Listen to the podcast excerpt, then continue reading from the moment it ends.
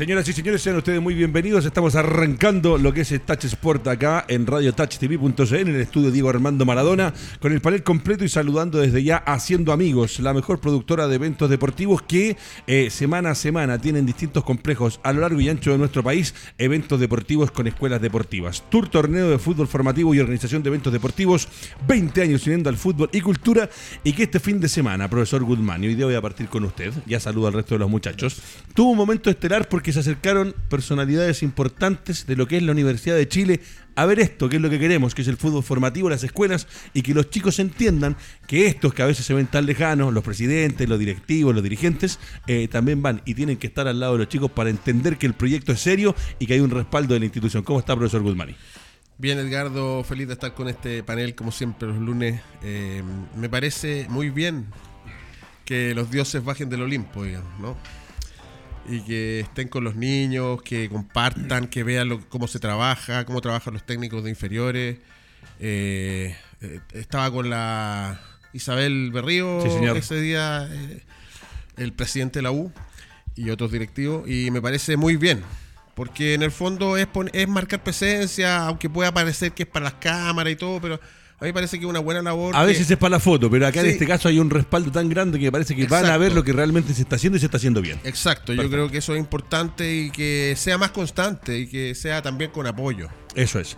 Bueno, ahí está entonces haciendo amigos. Y por supuesto, y como usted se pregunta, ¿y dónde se juegan los partidos? ¿O dónde usted puede ir a jugar el fin de semana? O durante la semana, de lunes a domingo, en el Líbano 5001, es el complejo deportivo Mundo Sport del profesor Francisco Fanjul y que tiene las mejores canchas de futbolito. Se juntan, se hace una de fútbol. Tiene también piscina para la época del verano, un quincho maravilloso, un salón de eventos y puede jugar pádel también en este reducto deportivo que está ahí en Macul. Mauricio Pozo, ¿cómo está? ¿Cómo estuvo su fin de semana? tranquilo, con trabajo, y lo importante Por eso le preguntaba, ve que el viernes se rió de mí cuando yo le dije este fin de semana el fútbol. Usted dijo, no, que no hay fútbol, no, no hay fútbol. Pero trabajó igual, ¿ves? La ve, la ve. la ve, la ve. Tuvo toda la vez. Buenos partidos. Perfecto. Don Sebastián Rocco, eh, hablábamos antes de salir al aire porque eh, de las cosas que tenemos en pauta, eh, hay una que no teníamos o que no pusimos, pero que los que les gusta el fútbol lo pudieron ver, que era la Kings League, este nuevo producto de Piqué, ¿no? Y que trae a jugadores en una modalidad diferente, donde está mucho el tema de los streaming, los chicos que relatan. Y Pirlo con las pepas que tiene arriba del cuerpo, maravilloso. O sea, como decías tú, está todavía para volver a jugar. Le ponemos dos pitbull al lado, lo dejamos haciendo fútbol y está. Extraordinario, extraordinario. ¿Cómo están las redes hoy, hoy en día ver esta calidad de jugadores? Extraordinario. Eh, ya son 20, creo, futbolistas que han pasado por, por la Kill League, que han jugado mundial. Un chileno entre ellos. Sí, eh, Fabián. Fabián Orellana que han pasado por un mundial. Entonces es un producto tremendamente. Ahí está en pantalla. Miren lo rápido el productor Don Sebastián. No, atractivo. Y la condición física es extraordinario, ¿no? Espectacular. No, y, no, y estaban, y lo analizaron. Eh, el mismo Pirlo, camiseta adentro, botín negro. ¿Cómo, si, cómo corresponde? ¿Cómo, nos gusta? Bueno, y ahora sí, lo dejé al final. Eh, yo no lo había visto el día que lo trajo, maravilloso. Otro de los recuerdos que se trajo el gran capitán Fernando Astengo desde Brasil, el polerón oficial del gremio, que está extraordinario. Umbro, auspiciador oficial, gremio desde 1903. ¿Cómo está, gran capitán? Bien, bien, bien, bien. Falta ver fútbol, pero ayer, por ejemplo, hubo NBA. ¿Alcanzó a ver algo? Perdió Denver Nuggets, Miami le empató. ¿Cómo estuvo su fin de semana? La verdad, más o menos, porque efectivamente tengo tengo a mi hija con un problema bastante serio serio, después de aquí me voy a la clínica porque tengo, tienen que hacer unos análisis y la cosa está súper delicada, súper compleja. Hemos pasado un fin de semana muy, muy, muy, muy duro. Ha sido terrible para mí, la verdad, las cosas. Pero vengo porque obviamente esto es como un, Una un bálsamo, un bálsamo de repente para liberarme de, todo lo que tengo en la cabeza y obviamente terminar la radio tengo que irme a la clínica. Hija de León seguramente va a salir con todo bien adelante. Ahí está, muchachos. Edgardo, te. Por favor, por favor, por favor. Eh, a propósito de lo que está diciendo Fernando y para tirarnos para arriba un poquito, hace aproximadamente dos meses te conté, le conté aquí de un jugador mío que tuvo un paro cardíaco. Sí, correcto que finalmente fue era muerte súbita, estuvo muerto dos veces, lo reanimaron y este viernes pasado, después de 45 días, salió caminando sin mayores secuelas, así que ha sido un impulso muy importante para nosotros como equipo, eh, con el apoyo y grande Mati que haya salido y, eh, empatizando con Fernando, se puede salir, hay que poner todo, hay que tener ganas, fe, fe y y nada, eso, ha sido un impulso enorme. ¿Cuál es el apellido del Mati, profe? Matías Oroqueín. Eh, ha sido un impulso enorme para nosotros como equipo. Vamos, clasificamos a las semifinales, siempre rezando por él, siempre motivándonos con él, y eso creo que es súper importante porque habla de lo que es el fútbol. que es amistad, que es pertenencia, que es un montón de cosas súper positivas. Eso es. Bueno, así arrancamos. Y vamos a arrancar con uno gran capitán, que lo hemos visto todos. Por ahí tuvo algunos momentos polémicos jugando por su selección o renunciando a la selección o quedando fuera de la selección. Eh, la rompió en la cancha donde estuvo. Aparte todo es karateca. Bueno, para la pelea, porque los que alguna vez lo vieron. Este era cinturón negro, era bravo. Me refiero a Zlatan Ibrahimovic, eh, que en un gesto maravilloso del estadio del Milan, con su típico gesto característico, le pusieron un eh, hasta siempre, un goodbye con la palabra God, eh, Dios en inglés, y hasta luego en los colores del equipo rosonero. Y que la verdad se va uno que podría ser leyenda del fútbol, que por ahí quedó alguna afuera de alguna Copa del Mundo, que los equipos donde estuvo fue extraordinario. Se recordarán de los pasos por Barcelona, por el Milan, por cada uno de los equipos donde estuvo y fue goleador. Hoy día con 41 años dice adiós en números que son extraordinarios. Dice, tras 866 partidos y 511 goles ha llegado el momento, 41 años. Y lo que sí, gran capitán, que este año eh, estuvo lesionado. Desde marzo a la fecha, desde marzo a la fecha, jugó un solo partido. Eh, claro, el cuerpo pasa la factura y la verdad que para jugar al nivel competitivo como es la liga italiana, no la alcanzó. Pero eh, acá el programa parte con un reconocimiento a uno de los grandes delanteros del fútbol mundial. Y que es mejor que uno que también es grande del fútbol mundial como el capitán, el León Fernando Azteco. Se va a extrañar el Latin. La verdad de las cosas que para mí era un agrado verlo jugar, no solamente verlo jugar, sino que eh, todo lo que eh, tenía en su entorno. Él generalmente era, era ha sido a, estar en polémica o en situaciones. Él no se guardaba nada. Yo leí un libro, eh, la, vida de, mm. de obviamente, y una, es una vida bastante sacrificada. O sea, ahora vemos un Slatan millonario, vemos un Slatan consagrado un ídolo, una leyenda, pero él tuvo una, infancia bastante dura en Mármol, la ciudad que vive en Suecia. Y, la verdad las cosas es que es, digno de, leer ese libro porque cuenta anécdotas de cuando tenía que eh, pelear contratos con el Barcelona, con su representante. Y el tipo tenía un carácter espectacular. Bravo, espectacular. Es admirado y odiado en, en Suecia. Porque él compró un equipo que no fue el Mármol, compró otro equipo. Entonces los de mármol obviamente se, le fueron en contra y todo esto. Pero lógicamente es un tipo que, que uno, a ver, no, es que se, se, ponga triste, sino que uno se da cuenta que efectivamente el fútbol tiene un, un, un, espacio en, en, tu vida en que tú puedes realizar cosas y todo.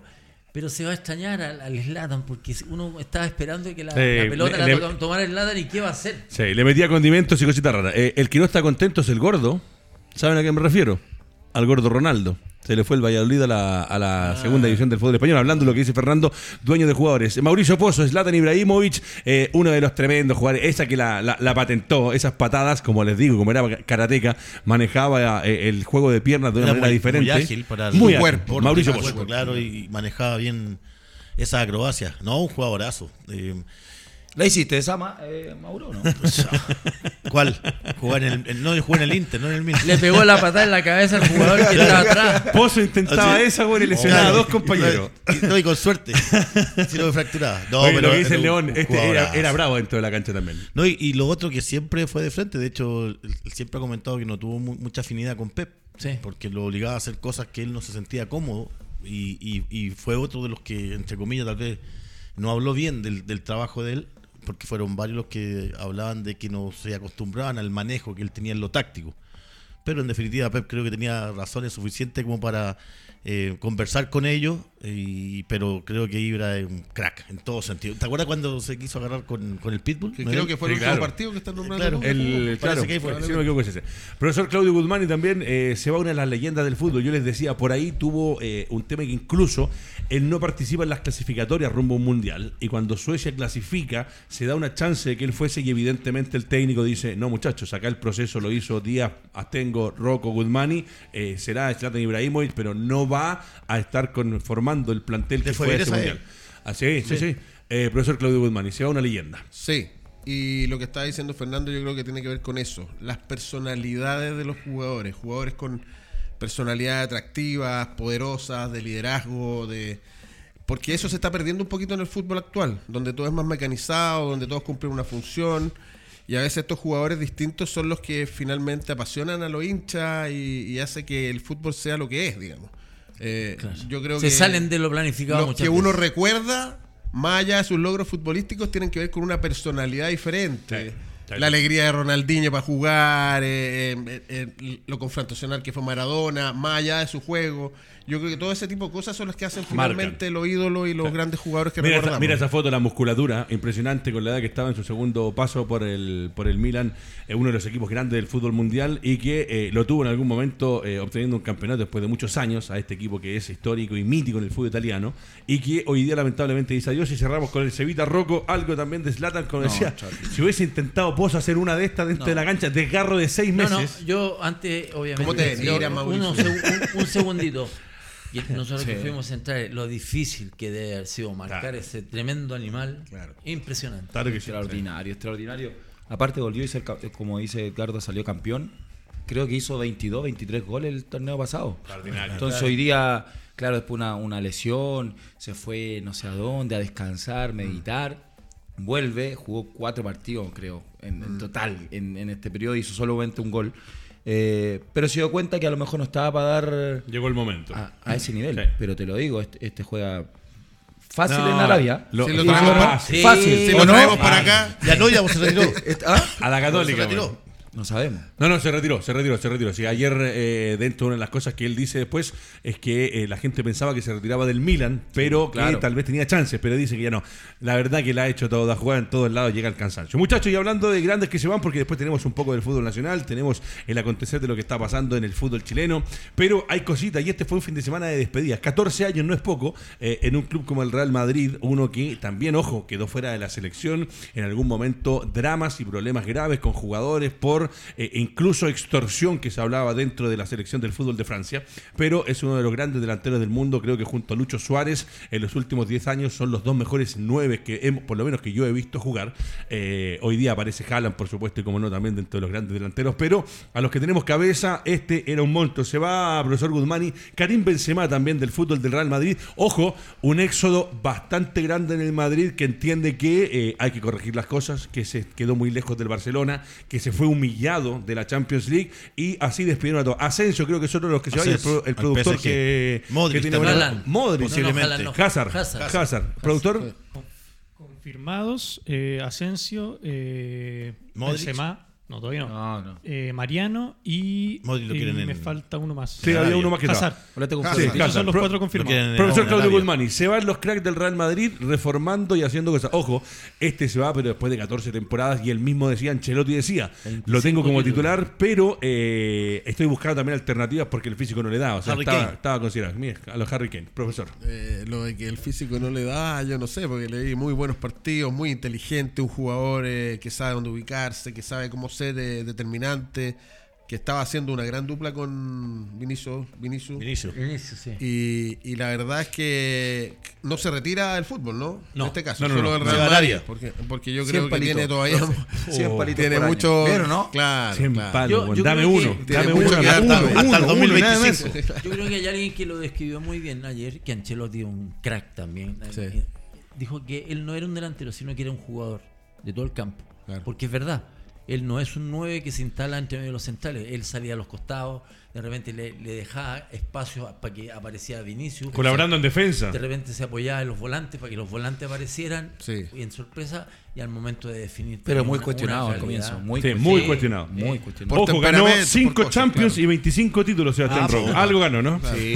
No, Algo por La Dios. última pero- Champions que ganó el Madrid fue espectacular. Gracias a él, pues, que- Claro. Claro. Gracias a él. Claro. claro. Pero al principio cuestionado, creo que aguantó bien el Real Madrid de tener, creo que Florentino lo Sí, lo apapachó. lo apapachó y, y creo que después sacó un, un nivel extraordinario. Yo creo que la Champions pasada fue netamente La ganó. la ganó La él. ganó él. Él, o- o- Él uno puede decir, no, es que Claro. el- No, no, el yo- pero equipo, el tipo apareció en los sí, momentos sí, sí. clave Exacto. donde el Real Madrid, en este caso, está eh, ya eh, en la lona, Sí. me recuerdo el City, me recuerdo muchos partidos. Acá, lona. a- acá lo vimos algunos con el. Álvaro y era como que estaba fuera y de repente re- renacer. Mauricio Pozo, eh, otro grande que se va y lo que decía el Seba se entiende. Cuando uno habla de que este la ganó solo, nos referimos a que de repente, claro, el equipo, el conjunto son 11, pero aparece uno, entra uno o te modifica o en dos genialidades te da vuelta un partido. A eso nos referimos, que había partidos que sí lo ganaba solo, Mauricio Pozo. Ahora, Ancelotti, ¿cómo va a querer aquí? Yo decía Harry Kane del Tottenham. Son distintos. Son muy, eh, a eso voy, son muy distintos. Siento de que Karim es, eh, es jugador de fútbol. Jugaba bien de espaldas, se apoyaba, no era egoísta. eh, hizo harto goles. Colaboraba mucho en defensa. Y en comparación a los títulos que tiene, va a ser una tarea bastante es una locura. 5 Champions y 25 Y con un año más de contrato todavía. A mí te no es que termina contrato, él tomó la decisión de, de partir. Ahora lo que decís tú, 100 palitos verdes a la 100 billetera, la- capitán. Dos añitos, ¿cómo estamos dos añitos firmando? Por eso te decía que tengo, yo te- voy contigo. te firmo por eso dos meses. Te decía que estaba Modric, que está sonando, está sonando Modric. Bueno, ya sé, Karim, eh, Cristiano está allá. Son las figuras que se quieren Pero a este nivel Mira. la parte económica pasa a segundo Claro. plano. O sea, entre comillas. Aventurándome un poco en el tiempo, porque es el- la gracia. Yo creo que la, la liga eh, saudí, yo creo que en el tiempo se va a transformar en una liga competitiva. Porque la plata la tienen en forma constante por lo que tienen ellos allá. Entonces van a se- ir llevando jugadores, no solamente jugadores que ya tengan gran experiencia, sino que también van a empezar a, a contratar jugadores jóvenes que tengan Proyección. eh, tengan, tengan el talento como que para el día de mañana ellos no, no se trata de vender, sino para irlo incorporando en su equipo. Sí. Seguramente van a mejorar también sus, sus categorías menores. Porque, Porque infra- infraestructura el la tienen. Tienen todo. Es que un jugador como ellos, o, o como ese, como Benzema, es súper influyente también para la liga. Es súper influyente para el equipo, para los jugadores jóvenes. Son jugadores que te traspasan. Tener espejos. Un, un país que lo, un país que lo intentó hacer en algún momento que no le resultó fue Japón. Japón, en un momento se acuerdan. China. Japón, no, no, pero Japón fue el primero cuando Yokohama Marino se lleva al Beto Acosta, se lleva al Pipo Gorosito. Hoy día, después de esto, el otro día me dediqué un poco a leer porque el Yokohama fue el primer equipo que uno se acuerda del fútbol japonés. Las quiebras que hubieron de equipos japoneses por intentar llevarse figuras y por pagar sueldos millonarios. Pero lo que dice Fernando, eh, acá el fútbol de, de- de los árabes tiene para pagar y llevarse a los mejores del mundo y hacerte una liga. Estadios tienen, infraestructura tiene y el billete Claro. lo tienen. El primero que lo intentó fue Estados Unidos, acuérdate. La de Major League Soccer, claro. Major League Pero ahora Soccer, le está dando pero ahora- resultado. ¿no? Hoy eh, día le da resultado. Yo creo que evolucionó Estados Unidos a lo que es hoy día, que es mucho más competitivo desde esa época. Pero se llevaron a Elías económicamente. Figueroa, que Sí, obviamente. Hay más equipo, de- además. Claro. Antes era el puro Cosmos, ¿te acuerdas? O sea, claro, yo creo que El fueron de 20 Pelé, años claro. de desarrollo para llegar a lo que son pero hoy día, imagínate que que, no eran nadie. que el ¿Te desarrollo va de la mano de esta figura. fijas? Exacto. Porque te lo aseguro que hoy día el PSG, que se va eh, Messi. Messi, eh, va a cambiar totalmente. Ramos, el otro también O que sea, se va Ramos a- se va, a liga. bien. Ramos se va. A la liga también. Entonces, eh, económicamente, ese club va a percibir menos dinero. Claro. O sea, ahora se va a la liga. Lo más La probable- venta de camisetas ya te cambió, Creo que, hoy día, creo que hoy día en la mañana ya la Liga Española, eh, cambiando un poquito y sí. centrándonos en esto, autorizó ya la llegada de Messi. Ah, en la por el mañana. tema del fair play financiero. Tienen que vender un jugador. Entonces, eh, ya lo tienen casi cerrado, gran parte de los jugadores que, que- que pueden salir, pero eso te llama a que el jugador, si bien es un producto, mira lo que genera en su entorno un jugador, o lo que estaba generando Messi en Arabia con 600 millones en dos años, que hoy día toma una decisión a lo mejor de, de estar en el, en el Barcelona, pero es, es esa, esa cara visible es lo que hoy día buscan en este caso algunos países, para poder potenciar sus ligas. Y hoy día a España se dio cuenta que se le fue Cristiano, se le va a Karim, se le va a este, se le va a este, Por eso le abre la puerta. y por eso le abre la puerta. Claro. Entonces, al final, liga, el, lo- el tema económico Pero es tienen que jugar, ¿ah? ojo, que no nos engañemos, que nosotros también queremos traer jugadores para que hagan los últimos años, tienen que ser un aporte, porque si no, eh, es solo Lo- la imagen. Lo, de ¿no? Ronaldo, si hay que analizarlo futbolísticamente, no ha sido lo que la gente No, esperaba. O sea. No, ha tenido problemas Ronaldo con la gente. venía ya Claro, en una cierta baja futbolística. Sí. ¿Ah? Dos años mayor de que Messi también. Sí, además, Claro, además. Bueno, otro más que se va, este sin pena ni gloria, dice el futbolista Lee bien. belga, es Eden Hazard, dice histórico dorsal 7 del Madrid, no ha podido ser ni la sombra de lo que fuera el equipo londinense, y es que luego de una serie de oportunidades, finalmente Florentino Pérez ha decidido prescindir de sus servicios. Eh, Hazard llegó y la verdad que nunca fue gravitante. Ahí te viene el día. Llega- Usted es la talla para todos. No, no, si no, es que no es Es que, es que donde dice el, el jugador belga y un día estábamos al aire y le mandaron ese Saludos. Saludo del que, va- que van unidos, entonces uno Ay. nombra y al final es una estupidez. Pero bueno, está bien, se cae también. Eh, Mauricio Pozo, Hazard, uno que por ahí pintaba, que llega, ojo, como un refuerzo bombástico. Se recordarán muchos que Florentino Pérez hace inversiones, incluso cuando llega Courtois, porque se le cae la talla de Mbappé. Y trata de salvar o de meterle, como siempre, la billetera sobre el resto para marcar diferencia. 160 Extraño millones. lo de él, sí, ¿ah? porque un muy buen jugador. El fichaje más caro Sí, Real Madrid, pero sí, para mí, por Dios. la Gary, más cara. Gary Bale, El cuando fue al, al No, Madrid, de Gales. Saca el total. Sí. Lo eh, fue el récord de, de venta, ganó no sé cuántos, cientos No, pero- y tantos millones. Pero el total, ¿cuánto le significó Hazard? 240 millones de euros. Claro, porque el más Qué caro, locura, el más caro en Mira, todo. Si ahora tienen- todo. lo, están- lo están Él resintiendo. gana 23 millones de euros al año. ¿Sabes qué? Yo creo que si bien es cierto las cifras son duras, son potentes y todo, pero yo creo que ellos tienen establecido que no siempre le van a aceptar Claro. al jugador que Ah, traen. claro. O sea, la plata puede comprar un jugador ese momento un fuera- era un fuera de que rinde. Sí sé. Sí, a mí también me llamaba la atención que no pudiera jugar de la manera que normalmente se expresaba futbolísticamente. Pero de repente los clubes a ese nivel, ellos saben que van a tener a alguien que a lo mejor no les pueda funcionar, porque no va a ser la primera vez que un jugador en el Real o en el Barça no funcione. ¿Con cuántos, ¿Con cuántos técnicos tuvo Hazard? Porque también es fundamental, También. porque si en este periodo en ese Eh, tuvo solamente un técnico, claro. no lo convenció y por tema de contrato no podía Tuvo No lo salir. Pele- colo- tuvo con no lo Pellegrino, colocó ¿no? en la posición. No, pero Claro, ojo que también tuvo, tuvo harto, hartas lesiones Sí, Hazard, y yo, yo creo que ahí es cuando veo, uno ve a los grandes jugadores. Las lesiones a veces te tienen un tiempo fuera y, y lo otro es que te empieza a trabajar la cabeza. Y después no puedes volver y después no te puedes exigir, sobre todo un jugador rápido como Pero ex- él. existe un relajo también, profe, en el sentido claro. de que cuando hay Llegamos a un lugar- llegáis al mejor Claro. equipo del mundo, tenía un contrato de 4 o 5 años, con 20 palos verdes, me lesioné ya. La mejor mansión, el mejor No, Claro, pero- y suma, Eh, y suma todo, es- acuerdo, de suma todo eso que está ahí en el Real, o sea, con Claro. toda la ciencia La y posición y, y la pueda, y que te puedas Y recuperar. volvió, y te acuerdas que y volvió, volvió y volvió con, una- con un Sobrepeso. sobrepeso. Claro. Tenemos Entonces, nosotros, le costó, tenemos le costó nosotros mucho. en Chile el jugador más fuerte de cabeza posterior a una lesión y a otra lesión y a otra lesión. Mario Lepe. Sí, señor. Sabe que se me vino a la cabeza con lo que decía recién. Sí, es complejo. Ese No, tuvo tres, tres o cuatro lesiones consecutivas. ¿Se acuerdan cuando vuelve recién después de no sé cuántos meses parado y volvía al gran Es, capitán? es complicado. Sí. Tremendo. Yo tengo siete operaciones en mi rodilla. Siete. Qué tremendo. Es, es impresionante estar a veces nueve, diez meses fuera. ¿Nunca te recuperaste? Nunca me recuperé. Claro, eh, nunca me tú lo puedes decir Mira. porque uno va perdiendo. No, no Que la gente también entienda un poco. Eh, el Sebastián nos está diciendo la cantidad de operaciones que tiene. En el caso mío yo tengo tres operaciones, cadera, rodilla y tendón. Entonces uno de repente pasa por situaciones que son súper complejas porque uno va con toda la expectativa y resulta que en un entrenamiento te puede caer un jugador encima en la rodilla y te, y te la revienta y tenés que estar seis meses. Diablo Después de los seis meses recuperarse y volver a jugar al nivel que jugaba el Seba, al, al nivel que jugaba Echeverry, cambia completamente tener una rodilla operada o una rodilla sana. Exacto. Mauro nunca, porque nunca Mauro no metió la pierna. así que- o sea, metió la pierna, pero la metió a otro lugar. no se lesionaba nunca, Pozo. Nunca se hace lesionar. Bueno, muchachos, así que hicimos partir con un poquito eh, el repaso por el fútbol español. Tíreme los canales en pantalla. Estamos con Arica TV, Iquique TV, Radio América Televisión, Nativa Televisión, Cool TV en Valdivia, Temuco TV, TV8 en Concepción, Vértice Televisión. Y así seguimos sumando. Recuerdo del fútbol chileno que vuelve con un programa donde lo hicimos ya el año pasado y el año antepasado y entrevistamos a grandes personajes del fútbol nacional. Estuvimos con Le- Leonel Herrera, entre los que yo me acuerdo, estuvo Fernando Astengo. Hubo varios que eran figuras de nuestro balompié. Entrevistamos por Zoom a Marco Antonio Echeverri, a Sergio Fabián Vázquez, eh, hombres míticos que pasaron por nuestro el mortero Jorge Aravena, el profe Aravena, así que está pronto de regreso. Pero acá llega el momento y la voz autorizada para esto, porque eh, lo leímos todos, lo sacaba Guzmani de la entrevista que le hicieron a nuestro gran capitán en un medio escrito de nuestro país. Eh, hay cosas que a veces hay que entender, y eh, lo pongo en el caso de lo que pasa con Claudio Bravo, que no viene a la selección, no está dentro de la nómina de Berizzo.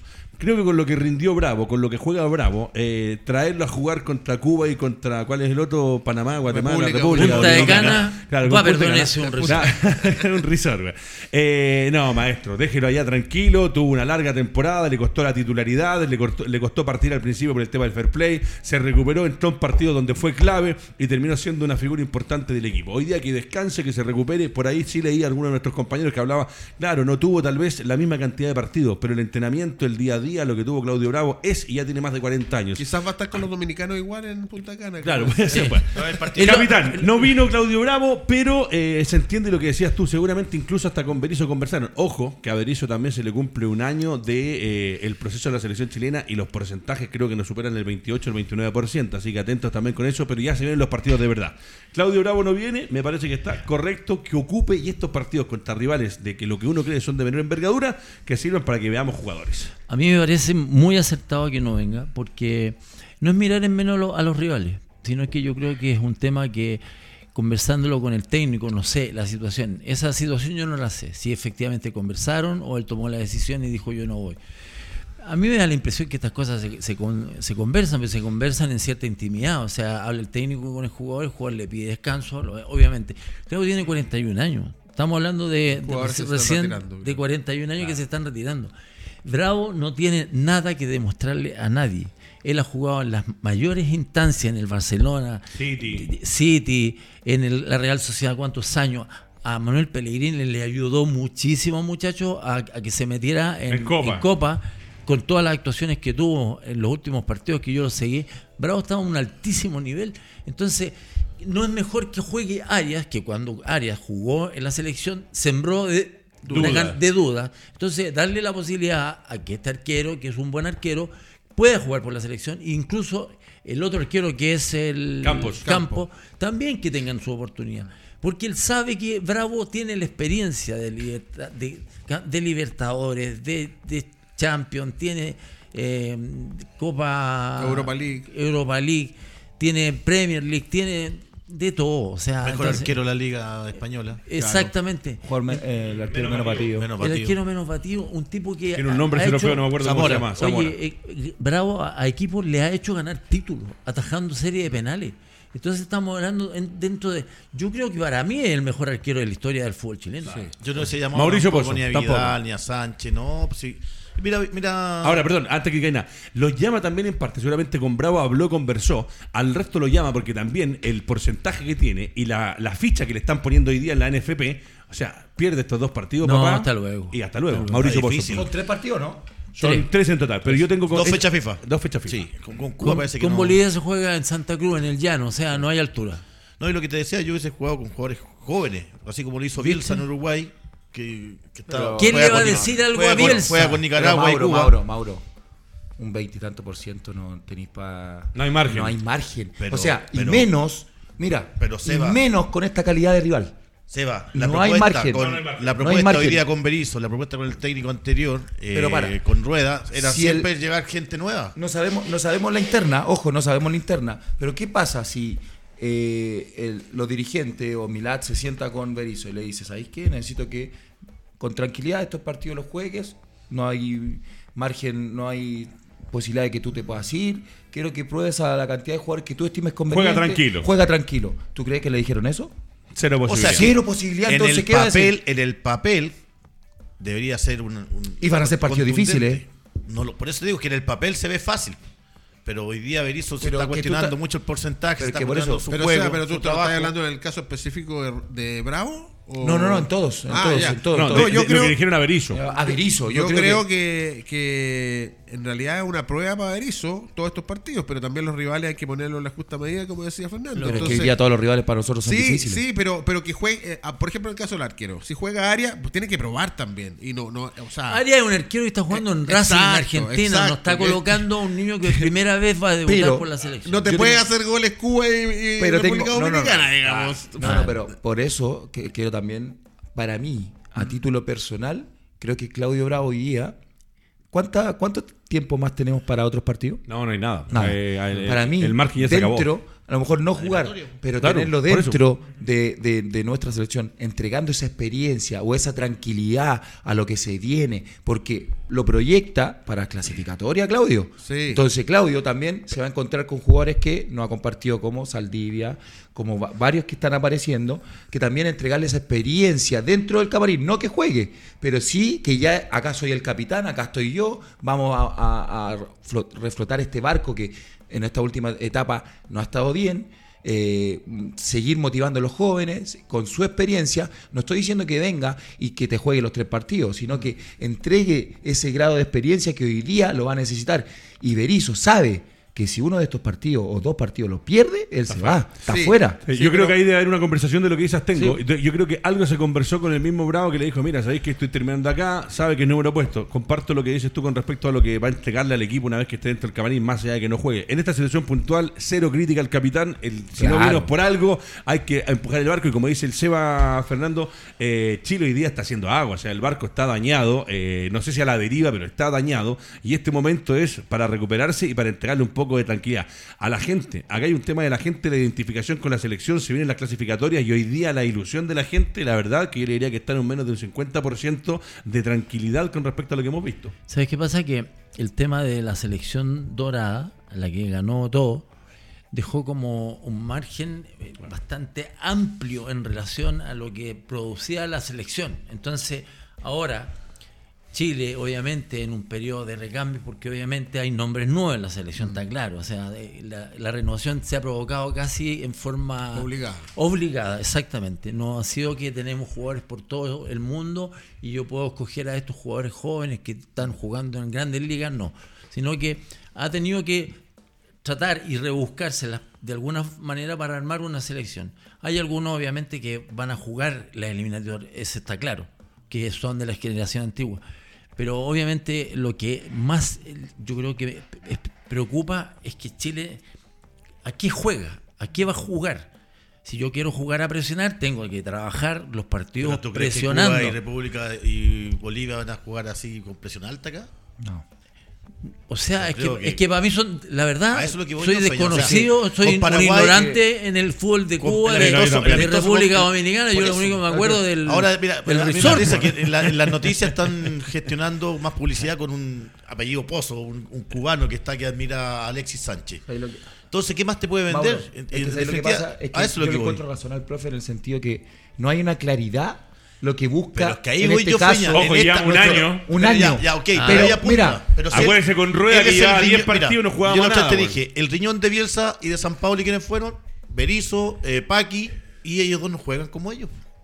No. Juegan de presión alta, es que de mucha hoy no- ojo, pero no tiene los, los intérpretes. No, pues, Pero es que, es los que el análisis. tener, pues, ya, pues, en, en, pero hoy en día tenemos- no, no jugaba así como Bielsa. No, y ojo, y que Berizzo tampoco le muy bien. tampoco juega en- a Berizzo en. Paraguay no le fue bien, ojo. Hizo cosas. Ya, eh, y ahí es lo que digo yo, pues estamos, cuestionando ahora cómo va a enfrentar Chile. O sea, en el papel debería golear, pero No, no, es no, es no. lo más fácil en el fútbol de defender. Oye, no, el fútbol está Pero, complejo. pero Mauro, Pero- mira, si el si Chile Ya, si pierde, Chile gana 1-0, no, si, los dos si- partidos, escúchame, ¿va a ser bueno o malo? Si Chile pierde, Malo, malo, mal, pero si Chile pierde y tú ves una forma, no que No, que no, hay forma, no, no te puedes esperar no. a- ahora si Pero pierde. es que, pues, es que, Seba. ¿cuál es el análisis?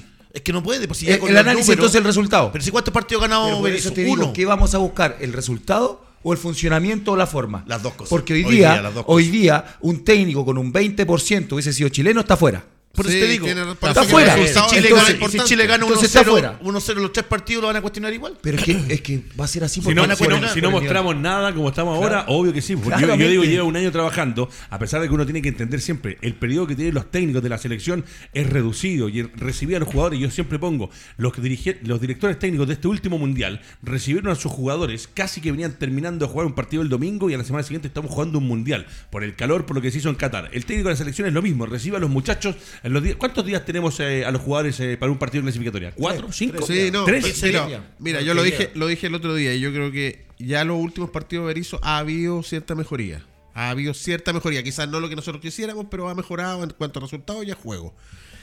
Para cuando juguemos con Uruguay, va a jugar Bravo, va a jugar, si están en condiciones físicas, va a jugar Medel. Medel, va a jugar Vidal, va a jugar Alexis, Pulgar, va a aparecer Pulgar. Pulgar, etcétera, Charles. etcétera. Vamos a tener una selección que eh, Brereton con Alexis arriba, el mediocampo el mismo de siempre, con Núñez como joven participando. Mena por izquierda. Mena por- No, Suazo, yo creo que Suazo. O Suazo, sí, como está va a ser Pero ¿a Suazo. qué va a apostar con esos, co- con esos jugadores? No a lo que él piensa, que él, quiere dar la intensidad. Tú No, te- no sé, revisa Sebastián. todas las entrevistas de los jugadores Sí. que van a los microciclos, Sí. que dicen, no, y destacan, lo único que destacan es la intensidad. Pero contra Pero Uruguay, estos de no los Bielsa, va a jugar un 4-4-2 protegido. ¿Sabes Si lo no, que pasa? no va a Que ir a, Seba- a ganarle a Uruguay allá. ¿Sabes qué pasa? No, tenga- que no tengan la esos duda. jugadores, profe, que usted nombró, que van a ser titulares, obviamente, si están en condiciones, ya no tienen, no tienen el vértigo Por y no eso, tienen los no años como para hacer un equipo No que a vaya a toda alta velocidad. Tiene que ser un equipo que piense más en la cancha y a lo mejor tenga un poco más de Que baje el ritmo una juego, posesión que y, el ordena- y que tenga un ordenamiento claro y establecido.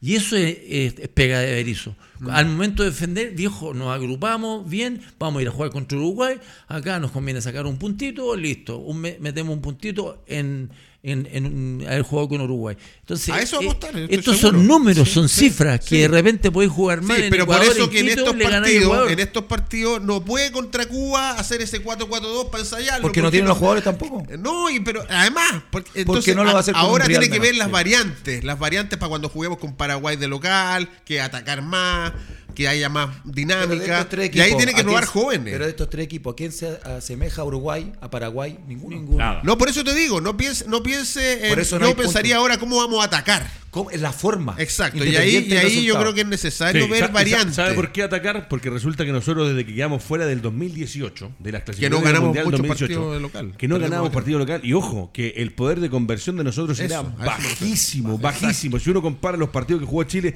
recuérdense cuando quedamos fuera los últimos tres partidos del 2018, si no me equivoco, fue contra Paraguay, contra Bolivia y Brasil, que Bueno, de allá. hecho, en el partido amistoso con Paraguay se rompió una, Un- larga. una larga Sí, sequía. po. O sea, así por eso te digo que. goles. Claro, él puede decir, Bueno. logramos esto. Muchachos, eh, nos vamos a meter en la Copa Libertadores de América, nos vamos a meter en lo que significa un partido con historia, con una historia tremenda. Eh, acá voy a partir con el Mauro porque sabe lo que es jugar la Copa Libertadores en la bombonera. Una Saben, buena, por fin, ¿viste saben lo que, lo que es la No presión de creer. salir a ese estadio que no tiembla, es el único estadio que no tiembla, eso es lo que pasa en la bombonera.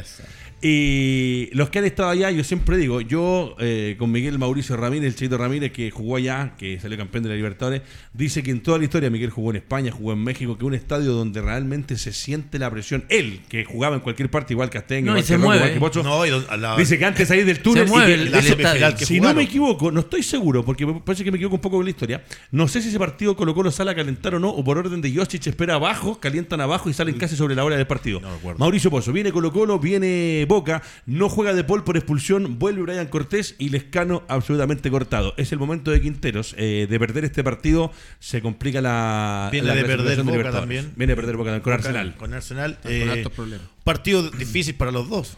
Que supuestamente en el grupo que estaban se hablaba de que Boca y Colo Colo eran lo- los dos favoritos. Y mira lo que es Pereira. hoy día eh, es ese grupo. Que, que en definitiva uno puede marcar muchos factores tácticos. No está en el mejor momento Colo Colo. Viene de una para cuánto, 15 días, 20 días. eh, con, con muchas situaciones por resolver de Quintero. Es cómo jugar a un Boca que independiente el momento que esté, siempre estadio lleno, una presión distinta, estadio lindo, Copa Libertadores. Pero la obligación es de Colo Colo también. O sea, creo que hoy día, o el martes, perdón, tiene que salir a, a proponer un fútbol distinto. Porque eh, los dos equipos que han jugado con Boca le han hecho daño jugando, no de igual a igual, pero muy inteligente. Sobre todo eh, pensando lo que es Boca, eh, que siempre por historia, un penal, que, que goles fortuitos, o que literalmente puedan ah, eh, O sea, ser Boca le ganó a Colo Colo acá jugando de atrás Hacia adelante. Y con muchos errores. Y con muchos errores en la saga de Colo Colo. Y Colo Colo lo tuvo. Colo Colo lo tuvo. Por eso, a, a eso es lo que apuntó. Pero ahí está la jerarquía, muchachos. Si es la jerarquía es la que funciona en estos partidos de Copa Libertadores cuando te enfrentas a grandes rivales. Queda, queda No eliminado Colo Colo, si no me equivoco, si pierde, ¿no? Si no me Va equivoco. Va Sí, sí, que queda eliminado. Pero o sea, sería complicado. pero- Ayer, discúlpame, Por favor. escuché al presidente de Colo Colo. Dijo, no, vamos a tra- tratar de ir a ganar a, a- a Argentina y tratar de hacer un algo semejante a lo que hicimos en la Copa pasada en, en Libertadores Sudamericana. Este caballero está sin memoria. Copa pasada eran distintos Le- jugadores. lo paseó River. Lo paseó Internacional de Porto Alegre. Después, vuelvo a insistir, lo he dicho otras veces. Después, la opción que le queda a la Copa Chile, Ñublense lo dejó fuera. O sea, lo único que ganó fue el campeonato. Y ese era el mejor equipo que tenía Chile en este minuto como para competir internacionalmente y nacionalmente. Ganó el campeonato que Colo Colo cuántas veces lo ha ganado. Si la gracia es que Colo Colo se mete en octavo Claro. o que siga avanzando en la Es Libertadores o que gane una sudamericana. Pero pedirle a Colo Colo que gane el campeonato No, y que haga lo mismo del año pasado sería malo. Claro. Claro. Sebastián Rocco, Pero Copa sí, por eso que no, no logré entender el mensaje del presidente. puntos. Claro. Sebastián Rocco, en Copa Libertadores de América, eh, este partido tiene historia, por lo que todos nos recordamos, lo del 91, que eh, Colo Colo pierda ya, si no me equivoco, con un gol de penal, ¿no? Sí. con un gol de penal y logra ganar acá 3-1 con el último gol de, Sí, de Leonel- partido apretado. Sí. de Bartichotto que aparece contra el Mono Navarro Montoya. Es un partido con historia por lo que involucra, porque lamentablemente después eh, pasan cosas que no queremos ver en una cancha de fútbol, pero que era parte de, de esa mítica que tenía el Boca de esa época, el Colo Colo de esa época, y que hoy día la prensa habla de dos campeones de América, y efectivamente se enfrentan dos campeones de América, pero Sebastián eh, en un nivel alicaído. Boca, los tumbos, tuvo que cambiar de técnico, después de que Ibarra había salido campeón el año pasado, decisiones de Juan Román Riquelme. El tema de Villa también, que- el tema de Villa, Exacto. que eh, el chico colombiano está fuera del equipo de Boca. De hecho, más, uno de los centrales. el fútbol femenino de Boca Juniors pidió que le rescindieran el contrato al jugador. Lamentablemente, y yo lo entendí, no lo defiendo, ojo, que se entienda bien para la gente de repente que, eh, que saca lo que uno dice y saca lo que quiere tomar. El equipo de Boca Juniors para rescindirle el contrato a este chico, que eh, le dieron dos años y medio de cárcel, pero no efectiva, no va a ir a la cárcel, eh, no es llegar y rescindirlo aquí a mañana porque ellos como institución tienen un contrato y tienen que buscar una salida que sea óptima tanto para el jugador en caso que no lo quieran tener nunca más y por eso el fútbol femenino de Boca pedía esto. Pero en la realidad es que se va a jugar un partido con un Colo Colo que viene regularmente mal en el campeonato nacional porque no está haciendo sensación, que viene con muchos jugadores lesionados, que viene con refuerzos que no han rendido y va a jugar contra Boca en la bombonera y si pierde queda eliminado. Sebastián Rocco. Eh, partido difícil, partido donde Colo Colo tiene la obligación eh, de sumar eh, y sumar de a tres para poder eh, tener esa, esa tranquilidad, entre comillas, también. De definir acá De definir acá. Y eso no está seguro tampoco poder pasar. Eh, es un partido difícil donde se va a encontrar ante un Boca eh, que no está en su mejor momento, pero tiene la 12, lo que no tuvo Colo Colo acá en, en- en Santiago. Entonces pasa a ser algo fundamental también eh, dentro de esta clase de partido. También está- se está hablando que Colo Colo depende de este partido de pasar a otra ronda para poder reforzarse con, esa, con ese dinero. Entonces hay muchas cosas, muchos argumentos hoy día que tienen eh, eh, el partido eh, de agregado. Yo creo que Colo Colo, eh, si sale a buscar el partido, claramente que, que Boca lo va a sentir, porque en la bombonera es distinto. con un equipo que lo, que lo salga a buscar o que, o que en tres cuartos lo, trate de neutralizar, pero también es peligroso por, por, la, por los jugadores que tiene Boca de tres cuartos hacia arriba. Y por la fragilidad y por la fra- que- Claramente, hoy día tiene dos jugadores menos de la parte defensiva, tanto de Paul que venía jugando y bueno, no, no, no hay tanta diferencia entre, entre Brian. Tiene a, Ramiro afuera. González. ¿a ¿Cómo? Ramiro no, González. Ramiro llega. Ah, llega, llega, llega, llega. llega. eh, está fuera por amarilla Falcón. Falcón, verdad. Eh, entonces ahí tiene que hacer una reestructuración en la parte defensiva. Volver Entonces, a dar la defensa que es lo que más le yo, cuesta. yo creo que la parte defensiva va a ser una línea de tres, pero con esos dos laterales que va a tratar Una de cinco. Una de cinco. Entonces, es un partido importante, un partido de- decisivo para Colo Colo y un partido para Quintero como técnico fundamental. Exacto. ¿Sabes qué pasa? Que Profesor. defensivamente eh, Colo Colo se tiene que armar muy bien, tal como decía el Seba. Eh, y armar un, un- un- el tema defensivo y, y proteger mucho a los que salgan a dar combate. Porque si tú sales a dar combate en la mitad de la cancha, alguien te tiene que proteger. Por eso que los volantes son sumamente importantes para protegerle la espalda a los centrales cuando salgan de repente un poco más arriba de lo normal. Y de ahí, de la mitad hacia arriba, hay que improvisar. Hay que improvisar. Si te tienes que jugar un mano a mano, te lo tienes que jugar. Porque así se va a jugar el partido en el fondo. Boca te va a tratar de asfixiar, te va a tratar de presionar. Y Colo Colo al momento que si bien es cierto, está muy bien armado defensivamente y lo está soportando y lo está aguantando, lo importante es que las pelotas que te queden, porque no son muchas las que te quedan de repente, puedes tratar de hacerle daño a Boca. Y ahí tiene poco. Ahí sí. Claro, Porque, tiene poco. bueno, Palacios tampoco va a estar, está suspendido. No, está suspendido. Claro. Sí, dos partidos. Y está volado, que es la carta. Está Damián Pizarro. Volado me gusta. Va volado con Pizarro. Pero todo, Gil- pero e- ellos Gil dos dependen de Gil, en este caso, que va a ser el que va a estar. Entonces, si Gil Gil anda le van a pegar un fierrazo Claro, y van a sacar del partido, acuérdate. Exactamente, porque más alternativa de creación no tiene. Bueno, Pereira lo tuvo, como estábamos hablando. Castillo apareció en la nómina, creo. Castillo creo que Sí, va. acá, va- de hecho, da- dice lo que ha recabado nuestro productor, el señor Álvaro mejor, Guerrero. el Dice: mejor, lejos. La otra noticia es el Sí. regreso a las citaciones de Fabián Castillo, el colombiano que se lesionó el 10 de abril en un partido de Copa Chile y recién hace unos días volvió a trabajar con normalidad junto al resto del plantel.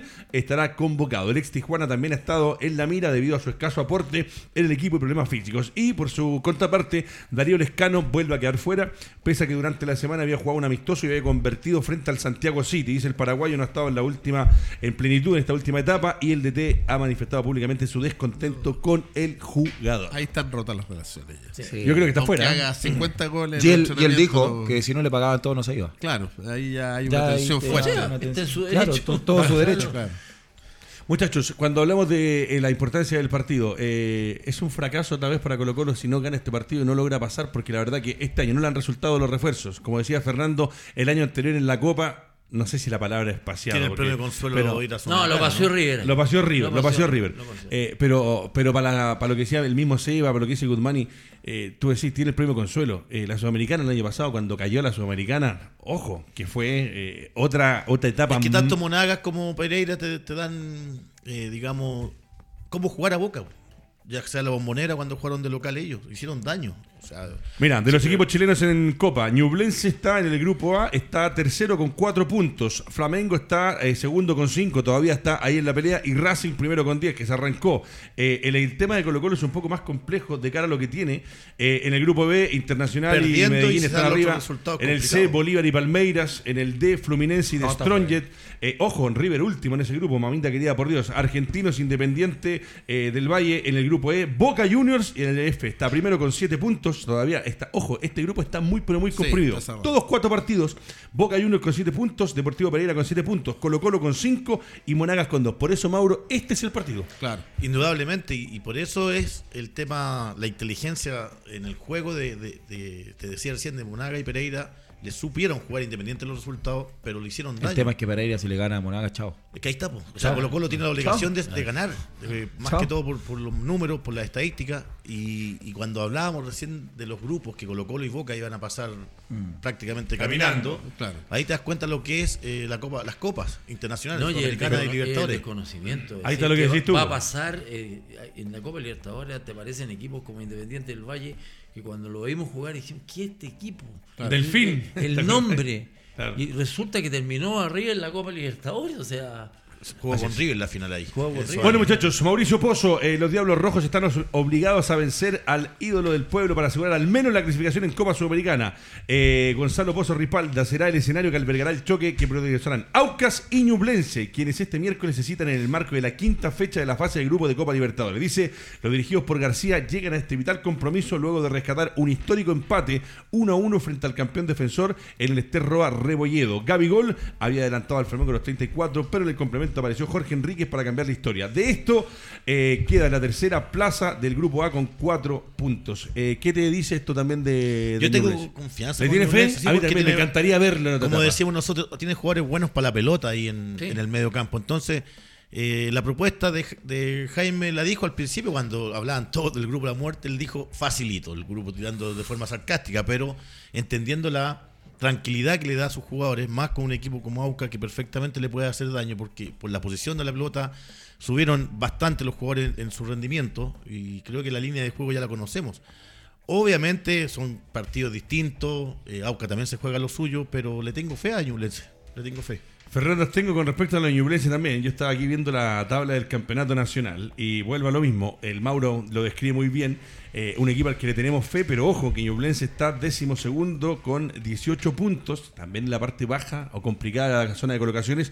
Lo que le da tranquilidad a Ñublense me parece que es que Copiapó está muy lejos, está a 5 o 6 puntos y que Magallanes está a 10 puntos. Pero eh, Ñublense tiene que salir a hacer un buen papel y la verdad que lo que ha mostrado el equipo del, del profe nos deja una sensación de que sí se puede ir sobre un rival. dulce que el de papel al Sí, de dulce y campeonato no han dado tan bien, pero obviamente después de ver el partido con Flamengo, vi un equipo ñublense que me, me agradó muchísimo, porque, porque uno sabe cuál es la expresión de fútbol que tiene García. ¿Por qué trajo a Leiva y por qué trajo a Enrique? Enrique. Enrique, porque son buenos para el fútbol, son buenos. Sí. A, ellos les- tú le pasas la pelota y te devuelven la pelota de buena manera. Y eso es lo que necesita Ñublense, porque su forma de jugar es así, es hilando un poco en el juego y va avanzando como en bloque. Y muchas veces sale en forma rápida, pero sale el equipo completo. Entonces es un equipo muy bien trabajado, el técnico es muy inteligente, que espero que se valore, ¿verdad? Lo que está haciendo en, en Copa Libertadores. No es fácil jugar con Flamengo. Una cancha mojada, una cancha. yo- Oye, está bien, están más acostumbrados a lo mejor a jugar ellos en- en- en- con lluvia o con cancha mojada. Pero hay que jugar contra los jugadores que tiene, que tiene Flamengo. Flamengo en este minuto no está pasando por un tremendo momento, como lo pasó así cuando fue campeón de la Copa Libertadores, porque en, en- en Brasil ha tenido serios inconvenientes de repente con equipos de orden menor, pero yo creo que lo que ha hecho García y creo que la respuesta de sus jugadores ha sido notable, por lo menos el partido de de sí. con, con Flamengo, yo creo que es un partido como como para ver y para mostrárselo incluso a los niños para darse para que se den cuenta Así se juega uno de los grandes del fútbol claro cuál es el Competir orden el orden que es, tan importante en el fútbol que pueden haber situaciones que son eh, individuales que se salen de repente de cierto esquema pero el orden que tuvo y el compromiso que tuvieron los jugadores me pareció Tiene extraordinario. una cancha que no es la de ellos. Exactamente. Además, claro. jugando igual de visita. Claro. El- pero tenía el público allá al lado Claro, lo no tiene, tenía encima. No te- y, y también destacar el- la salida de Ñublense, como, como lo despidió la gente, porque entiende el esfuerzo que ha hecho, entienden todo lo que, lo que han pasado, que han tratado de, de que en el torneo también estar un poquito más arriba. eh, una Van a vez- estar. Van a estar, porque tienen equipo para estar Sí, más arriba. los partidos con pero, lluvia pero también. estas cosas de estar jugando torneos internacionales y no tienes un plantel tan amplio, te pasa la cuenta. Y hoy día creo yo que Ñublense quiere apostar a meterse sí o sí en la, en la Sudamericana, Ah. que eso le va a permitir también seguir creciendo y seguir potenciando a sus jugadores. Claro que sí, porque Sí, el yo- factor económico va a ser fundamental para ganar lo que se gana por clasificar. Ojalá que fuera Ese el Copa Libertadores. ese Es un tema. Es un. Y, y- y otra cosa que yo apunto es, es lo que estaba diciendo Fernando antes de, de Enrique, que es un jugador en el buen sentido impredecible. Tú no sabes lo que te puede salir. De repente puede estar desaparecido y de repente puedes hacer una jugada increíble como fue el gol de, de Ñublense. Y el Pato Rubio, yo creo que el Pato Rubio se da cuenta que también está en este periodo de, la, de los últimos campeonatos casa- quizás internacionales que va a tener y lo está gozando. Él, yo le vi una entrevista donde él dice, oh, yo le he dicho a los cabros, esto hay que disfrutarlo, hay que, hay que jugarse. Esto es, ahora es. Y yo creo que eso potencia la, la filosofía que tiene el profe García. Entonces yo creo que eh, eh, Ñublense eh, partió muy mal este campeonato, pero empezó de a poco a mejorar. Y yo creo que ay, estoy con, con Mauricio. Es positivo lo que se viene. Una Yo cosa que no estaba fe. en pauta, eh, usted dice Enríquez, eh, y leía también ayer o antes de ayer de que Ángelo Enríquez eh, fina- finalizó Enríquez. su... Finalizó, su- no, no, es que uno de repente empieza a pensar en los jugadores, ya a mí ¿Su siempre se me, viene, se me viene a la cabeza, finalizó su contrato con un equipo, no, la verdad que le mentiría en qué país estaba jugando Enríquez. ¿Perdón? Polonia. Rumania, Polonia. Polonia, es como Polonia. Zagal que anda jugando Claro, eh, en, en no, Hungría, lamentable. en Sí, equipo Porque ferroviario. este chico, que este chico que pintaba, que de hecho nunca va a olvidar cuando No, retorna a la U, ese equipo. Sí. Es de es copero, es de ¿Eh? las copas. Le, sí. hace- le hace dos goles a la Unión Española cuando vuelve Enríquez a la U Sí. y después de eso desapareció y ha sido un chico que ha deambulado. Y ojo, acuérdense a que hay que tener siempre un cariño y un respeto por el jugador, más allá que después no triunfó, que fue el Manchester United, el que en algún momento lo vio y dijo eh, por Manchester. este puesto. Pero Y todos los técnicos lo llamaron a la selección. y todos, todos los técnicos. Todos los técnicos, bueno, lo sí. último, eh, Mauricio Pozo, aquí voy a partir con usted porque dicen que el portero de Deportes Temuco, Yerko Burra, confirmó que el DT no continuará de la mano de los albiverdes y su arribo a la primera edición es inminente. Dice JJ Rivera, lo que era un secreto a voces, terminó por confirmarse. Juan José Rivera dejar la banca de Deportes Temuco y podría convertirse en el nuevo técnico de Curicó Unido. Luego de seis meses en la Araucanía, el Coto volvería a la primera división. Yo lo veo difícil porque ayer se despidió, agradeció a la gente, a la institución, a los hinchas, a toda la gente que trabaja en Deportes Temuco. Lamentablemente murió su madre, eh, está con problemas. Él dice que no ha vivido el duelo como corresponde, está solo allá junto a su cuerpo técnico y pidió también, o él lo argumentó de cierta forma, que no va a usar esta situación para salir de Temuco e irse a, a Curicó. De hecho, estábamos leyendo las redes sociales de Curicó y no hay información sobre ello, pero eh, creo que es importante lo que habla JJ Rivera. Dijo él textual en una de las notas de que en, en el portal de Primera Vez Chile dice que no va a estar jugando con, el- con lo que pasó con su mamá para Lógico, salir del club y, que no, y que no está en condiciones hoy Y día si de no seguir- eso, me parece perfecto que salga. y no, Sí, no- no salió- Además que tres, no- tres partidos pierden y lo echan. Claro. o sea, ¿de qué? De- Exacto. Además que no tiene el reglamento lo ampara, digamos, así que no sería tan terrible. Pero ojo con lo que dice no, el no Seba. que use lo de la madre, pero Acá perdís tres partidos y, y- Claro. y les cortan la cabeza a los técnicos. weón, sí. Estamos locos. Es imposible mantener un proceso así, Gran Capitán. Es difícil en Chile, está súper claro. Acá Pero le- se entiende lo que pasa, lo que está viendo. Sí, sí, sí, se entiende. No, no, O pero sea- lo que, te- lo que dice el Seba, que, eh, a ver, eh, na- nadie juega con una situación, nadie, nadie en el mundo juega con una situación así. O sea, eso, eso, eh, partir por descartarlo, si a, algún, si a alguien se le ocurrió, o sea, no es así. Pero aparte que, eh, como dice el profe, como dice Fernando, el reglamento te ampara a poder acá. Y perdís tres partidos en este campeonato o en este nuestro fútbol y te cortan la cabeza, Fernando. hasta O sea, si se dan las posibilidades en medio de un torneo de poder cambiar de club, está dentro de, de sus decisiones. Uno tiene que ir velando por, por uno, uno tiene que pensar en uno. Muchas veces uno, afuera, piensa en la institución y resulta que la institución tú pierdes dos, dos, tres partidos y la barra te empieza a reputear. Y la verdad es la cosa es que la pasáis mal. Y no le ha ido mal a Temuco, ¿ah? está ahí en los primeros lugares. Exactamente, entonces es válido que él Y con quiera, buen marco cam- de gente en la- que él la quiera cambiar y que quiera competir a nivel de la primera división, que es más competitiva, que quizás a lo mejor hay más orden y puede desarrollar mejor su trabajo. No sé, él tiene en su cabeza y, y- y tiene la potestad y la autoridad para moverse para donde quiera. Tal cual. Sí, lo estábamos gente- hablando afuera, Edgardo, que los técnicos nacionales lamentablemente no tienen muchas oportunidades. O, o la aprovechan o después pasa la Desapareces. vieja. digamos. Entonces, pasa la vieja, como se decía ahí. Entonces yo creo que ¿Cuál son, vieja? son determinaciones que Es hay que tomar. Hay que tomar en momento y, y, em, lo estamos viendo en, en técnicos que de repente tienen unas grandes campañas. Damián y después, Muñoz. Y después no los vemos. Claro, yo espero que Damián también pueda tener... Se habla de que puede ir a Temuco. No en serio. Yo Ya. encuentro que injusto lo de Damián. Sí, por eso. por Encuentro- eso. lo Sí, encuentro sí, injusto. sí, sí, por Lo eso. encuentro Bueno, muchachos, eh, ustedes saben que yo el diario que más leo y lo he leído toda la vida es el Del diario La vecino. Tercera, el del vecino, efectivamente. Menos en la puerta lo no sacáis y lo lo checáis después. No estaba el fin de semana, así que lo pude, no. Eh, Ah, y leí, quedó algo, no, la tercera, a mí me encanta la tercera toda la vida. Y hay unas cositas que le quería preguntar porque lo estuve revisando, esto es de la edición del día de ayer, y dice, para ver si lo compartimos, solamente les pregunto por sí o por no. El mejor equipo del campeonato, dice eh, la tercera, es el mejor equipo de lo que va corrido, ojo, en la primera rueda, Cobresal. ¿Están de acuerdo? Queda Sí. entero. Me ¿Sí? gustaba Guachipato. A mí me gusta Perfecto. Guachipato. Ok, ahí está. Forma, la forma. Sí. Mejor jugador de lo que ponen también los, eh, los chicos que están trabajando allá, eh, Javier Altamirano. Comparto. Ha sido. Mira, se ha mira, afianzado este Se los pregunto a ustedes porque este es un medio que tiene todavía una, un, un- un buen eh, equipo deportivo, que la, la verdad que yo siempre digo, el Mercurio me da vergüenza ajena cuando veo que viene una plana el fin de semana y una de las cuatro planas es pura publicidad. Entiendo que se ha bajado la gente, que la pandemia ha mermado, pero no podemos tener un cuerpo del deporte en el Mercurio, que es uno de los diarios más grandes de nuestro país y que tenga tres hojas, maestro. Oye, perdona. eh, Por favor. No sé si es el mejor jugador altamirano, pero es el más atractivo que ha surgido. Ok, en este sí, campeonato. esto, esto es Yo en base que- a la primera rueda En del base a la primera rueda, claro. Claro, porque perfecto. quizás no ha sido tan regular, Claro. pero. Dice, jugador revelación, eh, Alexander Aravena. Para mí no, porque él ya, Ya, ya, mostró ya el año está, pasado. sí. Perfecto, ok. Mejor arquero, el Zanahoria Pérez.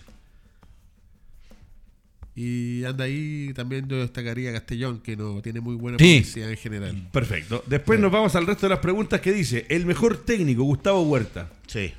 Sí, ahí sí. ¿Sí? Coincidimos todos. Con Estamos García yo creo que son los, por lo menos Claro, chilenos que son está- los y- mejores. Y, y ya en un proceso bastante. Es que lo que pasa es que aquí sobra la apertura.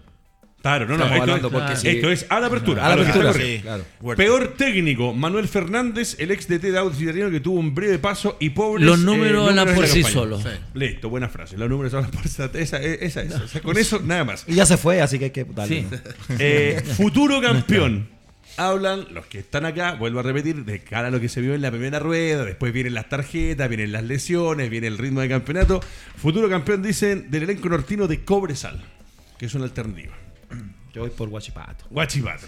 Capitán, me Pero, gustaría- pero, en la, pero después del cierre del. ¿Por qué te voy a decir por qué voy por Guachipato? perfecto, perfecto. Capitán,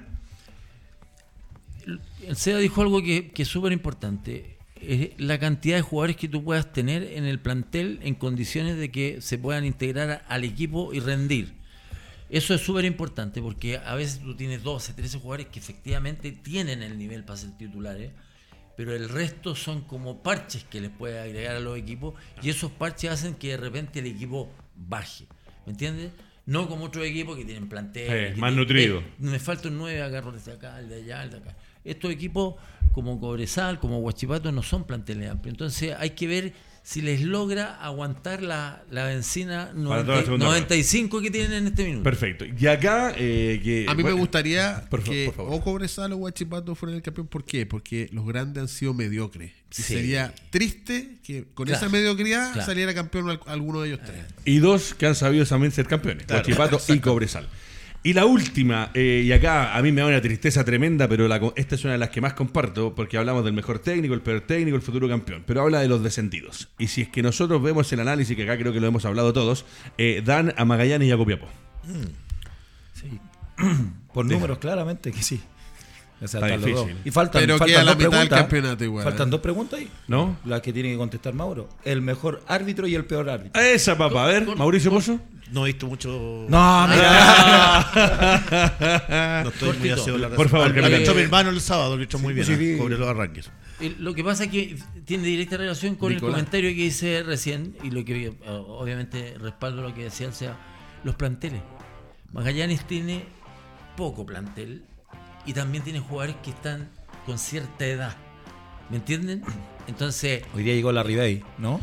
30, 40 años. ¿A Magallanes? 40 Magallanes. años, ¿te das cuenta? Entonces, eso te va pasando a la cuenta. O sea, no, el juego no se recupera tan bien Sí, para el otro partido. sí.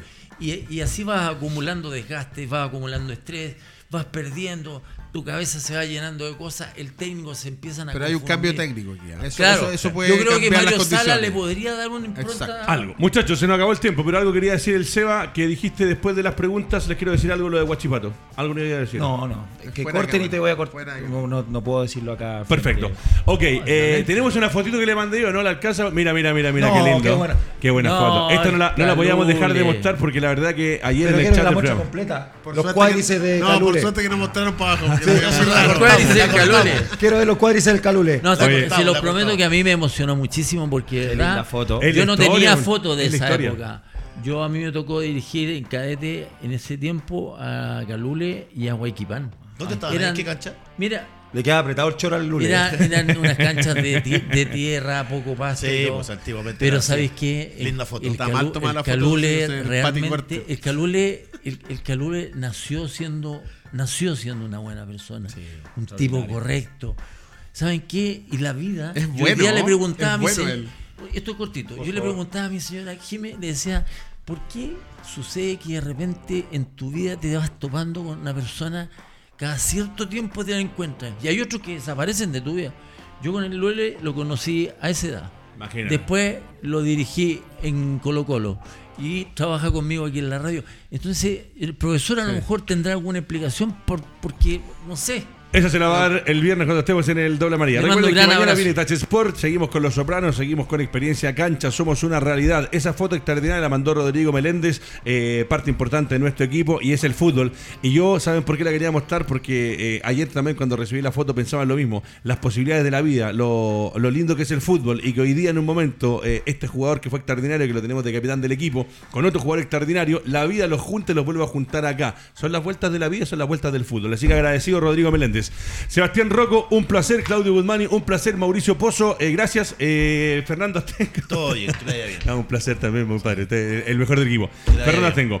Cerramos con lo que son eh, nuestros auspiciadores. Esto es el complejo deportivo Mundo Sport en Avenida El Líbano 5001 Quilín. Cancha de futbolito, pádel para que puedas disfrutar del fútbol. El Líbano 5001 2275266550 y por supuesto, como no, la productora Haciendo Amigos. Y nuestros otros auspiciadores cierran el programa que hoy día estuvo maravilloso. Será hasta la próxima.